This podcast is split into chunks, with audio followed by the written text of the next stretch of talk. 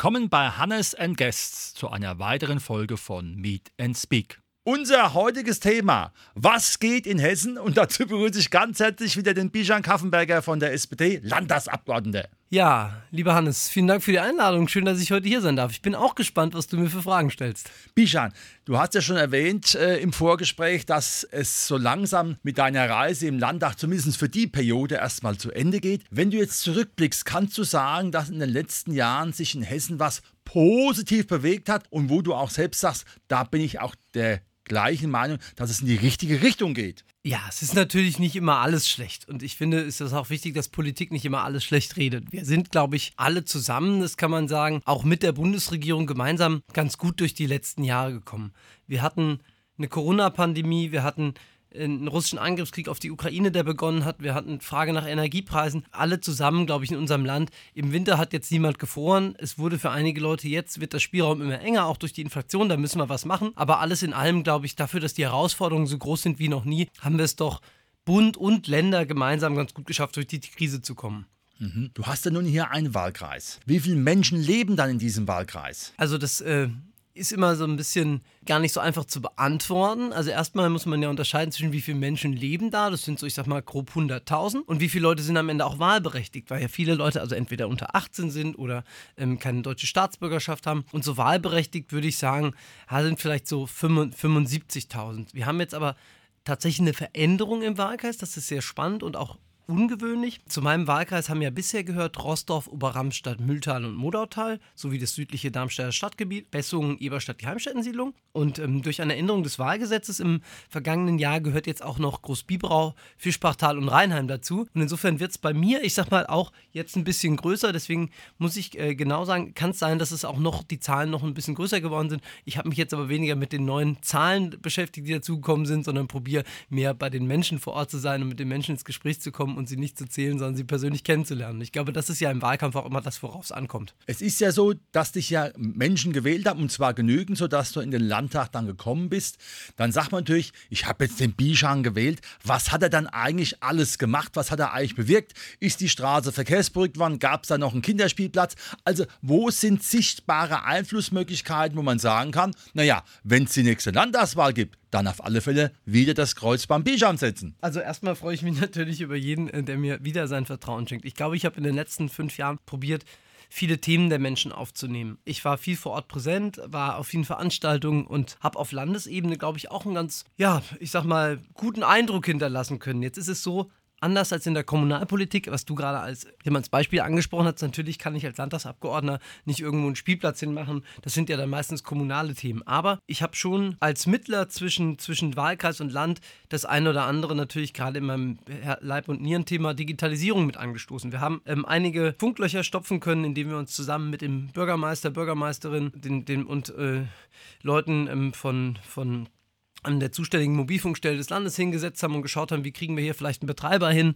Ähm, da sind wir, ähm, sind wir vorangekommen. Ich habe im Dialog mit den, mit den Unternehmen, mit der Integra, mit der deutschen Glasfaser an der einen oder anderen Stelle auch dafür sorgen können, dass wir hier ungeförderten, marktgetriebenen Ausbau hinbekommen bei der Glasfaser. Ähm, wir sind bei den Schulen weitergekommen. Die sind äh, bei, zumindest bei mir im Wahlkreis jetzt ähm, fast alle ans Glasfasernetz angeschlossen. Aber nichtsdestotrotz sehen wir immer noch, uns geht es hier in der Region, muss man sagen, was zum Beispiel die digitale Infrastruktur angeht, immer noch sehr gut. Wir haben wirklich ein gutes, einen guten Netzausbau, sowohl ähm, kabelgebunden als auch mit Mobilfunk. Aber wir haben einfach auch ganz andere Bereiche in Hessen. Und wenn man in den Odenwald schaut beispielsweise oder den Werra-Meißner-Kreis, um mal ein Beispiel aus Nord- und Südhessen zu nennen, das sind äh, die bundesweit äh, zwei der drei am schlechtesten mit Mobilfunk versorgten Gebiete.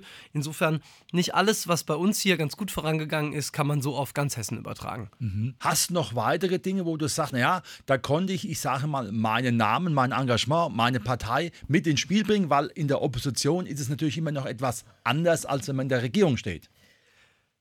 wir haben, obwohl wir in der Opposition sind, glaube ich, eine sehr gute inhaltliche und konstruktive Arbeit in, in meinem Schwerpunktthemen gemacht. Wir haben beispielsweise beim Breitbandausbau ein Breitbandausbau-Transparenzgesetz eingebracht. Wir haben ein Mobilfunk für alle Gesetz eingebracht, was die Bauordnung vereinfachen sollte, um Mobilfunkmasten eben ähm, besser besser aufstellen lassen zu können.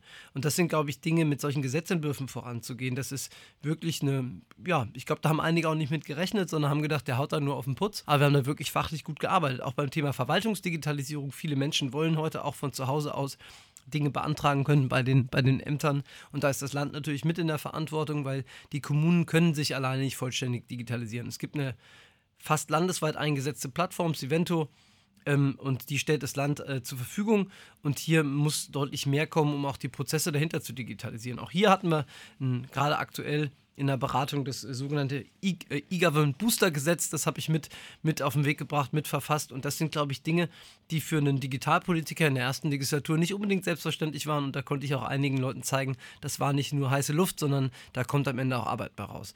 Und am Ende müssten wir halt schauen, äh, ob wir ab 8. Oktober auch in der Regierungsverantwortung sind und dann wären diese Gesetzentwürfe und diese inhaltliche Arbeit auch nicht nur Oppositionsgehabe und für die Schublade, sondern könnten tatsächlich in reale Politik umgesetzt werden und dafür kämpfe ich. Mhm. Gibt es noch weitere Aspekte, wo du sagst, wenn wir dann wieder antreten mit dem Bijan hier im Wahlkreis, da sind mir folgende Themen wichtig? Mhm.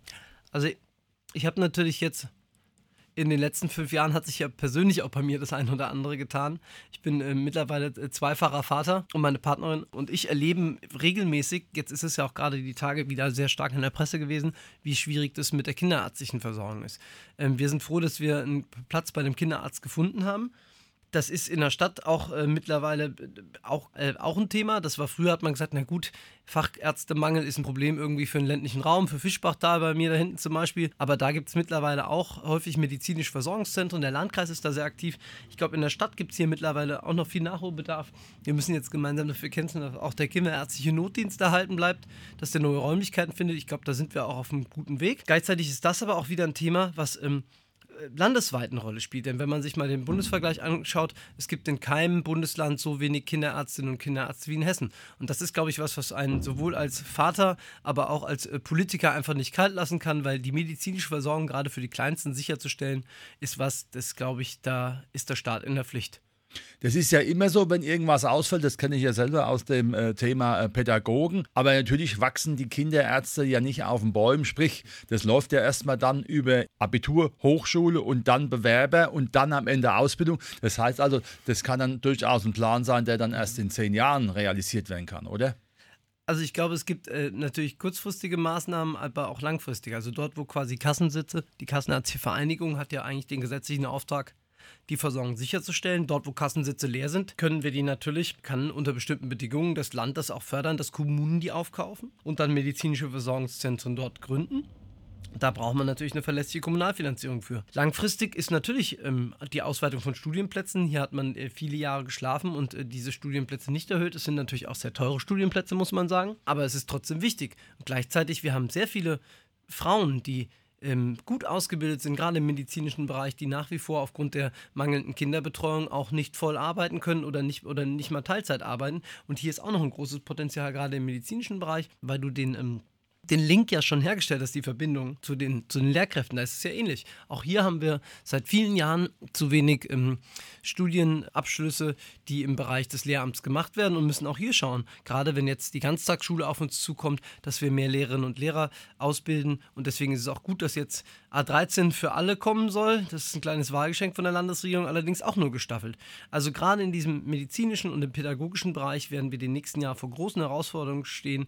Und ich glaube, hier brauchst du eine klare und eine beherzte Entscheidung in die richtige Richtung, dass wir wirklich die zukünftigen Herausforderungen in dem Bereich gerecht werden können. Jetzt sind wir ja auch ein Einwanderungsland. Da kommen ja jetzt nicht nur sogenannte Low-Level-Leute, da kommen ja auch Leute, die teilweise hochqualifiziert sind, aber dann hier die Ausbildung nicht anerkannt bekommen, jetzt auch als Arzt und fahren dann Taxi. Was ist da deine Vision, dass man die Menschen besser integrieren kann? Weil sie sind ja letzten Endes für unsere Gesellschaft äußerst wichtig. Und natürlich steht erstmal immer die Verwaltung dagegen, weil natürlich alles anerkannt werden muss. Und da gibt es ja meistens die Probleme. Also zunächst mal bin ich äh, unserer Bundesinnenministerin Nancy Faeser, die auch unsere Spitzenkandidatin bei der Landtagswahl ist, sehr dankbar, dass wir jetzt endlich in Deutschland ein modernes Einwanderungsrecht bekommen, gerade für Fachkräfte. wir haben uns jetzt an, dort auf, nach langen Beratungen auf Bundesebene auf was geeinigt, wo ich finde, das macht deutlich, dass wir dass wir einen Weg der Zuwanderung in, äh, in unsere, in die, in, in, in die Arbeit brauchen, die, wo über die Qualifizierung auch entschieden wird und wo es auch schnell und zügig gibt.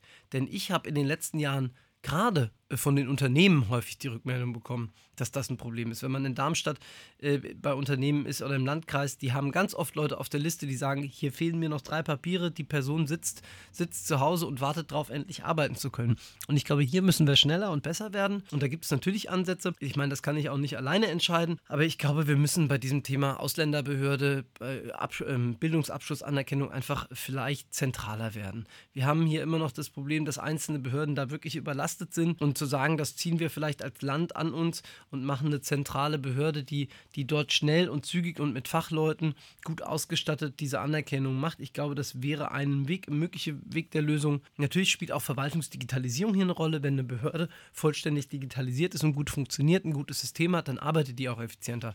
Aber ähm, wir dürfen uns nichts vormachen. Ähm, wir brauchen hier eine Lösung und wir brauchen vor allem auch ähm, vielleicht tatsächlich in dem Fall auch mal den großen Wurf, weil mit dieser Flickschusterei, die wir da in den letzten Jahren hier betrieben haben, ähm, ich meine, jeder kennt die Berichte äh, der Schlangen vom Ausländeramt, dass äh, auf dem Luisenplatz vom Bürgeramt morgens äh, um 5 Uhr, 4 Uhr die Leute schon campieren, bis hin, äh, damit sie drankommen. Ich glaube, das ist kein Zustand und das ist, äh, glaube ich, für niemanden attraktiv und das kann auch niemand wollen. Jetzt geht es ja, wie schon gesagt, demnächst in die Landtagswahl. Für was steht der Bischan für die kommende Landtagswahl? Für was stehe ich? Also, ich könnte jetzt natürlich sagen, Sie kennen mich. Ich glaube, ich kann aber auch ein bisschen mehr sagen.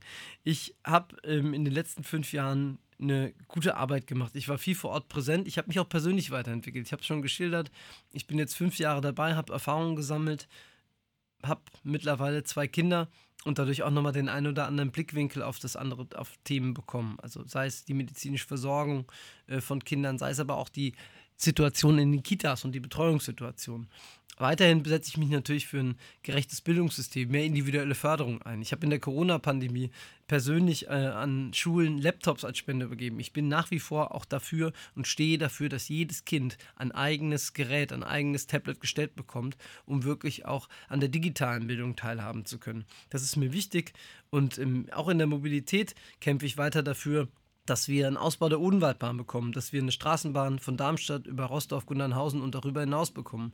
Will auch den Heinerliner, den Dadi-Liner als On-Demand-Shuttle-Systeme weiter ausweiten, mit dem, Land, mit dem Land gefördert zusammen, sodass wir kleinere Kommunen noch besser anbinden. Das sind alles Themen, die mir wichtig sind und ähm, für die setze ich mich weiterhin ein und ich glaube, dass ähm, neben meiner Arbeit als digitalpolitischer Sprecher auf Landesebene das so die Sachen sind, die hier vor Ort für den Wahlkreis wichtig sind. Und am Ende geht es natürlich darum, am 8. Oktober auch die SPD wieder nach 25 Jahren Regierungsverantwortung zu, zu sehen, weil ich glaube, 25 Jahre CDU geführtes Hessen sind, glaube ich, genug. Ein wunderbares Abschlussplädoyer. Das war heute unsere Sendung. Was geht in Hessen mit dem Bishan Kaffenbecker von der SPD? Vielen Dank, dass du da warst. Weiterhin viel Erfolg und natürlich viel Energie, diese Themen, die du angesprochen hast, durchzusetzen. Vielen Dank, lieber Hannes.